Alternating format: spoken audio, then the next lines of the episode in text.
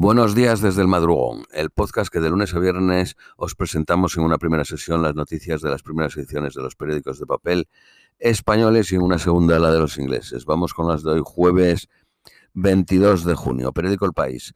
Los rescatadores apuran las últimas horas para encontrar el Titán. Aviones y buques rastrean una superficie tan grande como el País Vasco. El oxígeno en el interior de la nave se acabará hoy a mediodía. La empresa del submarino fue advertida en 2018 de los riesgos de menores a catastróficos de sus viajes. El G20 de los espías, la cita de los jefes de agencias de inteligencia en Singapur, simboliza el intento de mantener vivo el multilateralismo en un mundo conflictivo. Participaron, entre otros, Estados Unidos, India y China. Biden llama al dictador, eh, eh, llama dictador al presidente de China un día después de la visita de Blinken a China. Una explosión en el centro de París deja 37 heridos, cuatro de ellos grave. La causa probable una explosión de gas.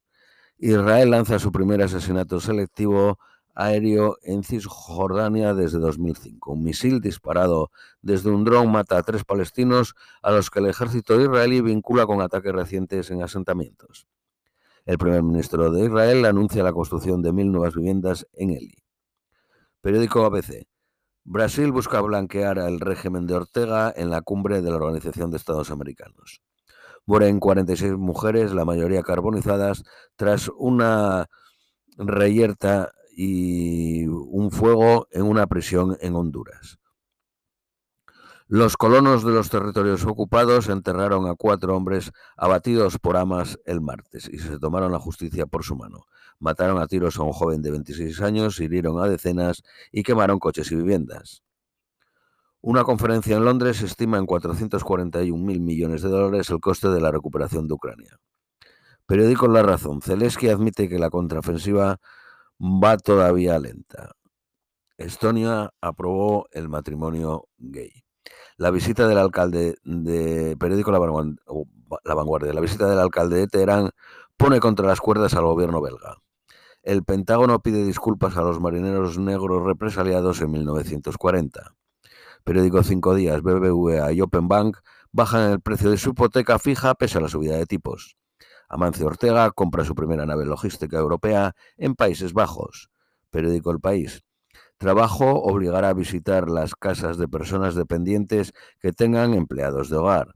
Abascal cambia los estatutos de voz para hacerlos más opacos su actividad. El PSOE manchego ofrece al Partido Popular pactos en los municipios por las políticas de igualdad. Detenida la alcaldesa de Siches, de Esquerra Republicana, por ayudas irregulares a una entidad. Los aeropuertos acogen actuaciones musicales durante el verano. Garamendi logra el apoyo de sus críticos en la COE para eliminar el tope de dos mandatos, lo que le permite ser reelegido. Periódico ABC, se prepara para volver a las urnas en Extremadura y Murcia. Abascal acepta ahora el término violencia machista, pero insiste en rechazar el concepto género y se opone a la actual ley. Periódico La Razón.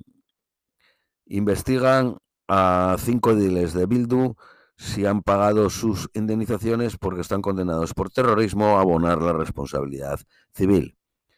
Esto es todo por hoy, os deseamos un feliz jueves y os esperamos mañana viernes.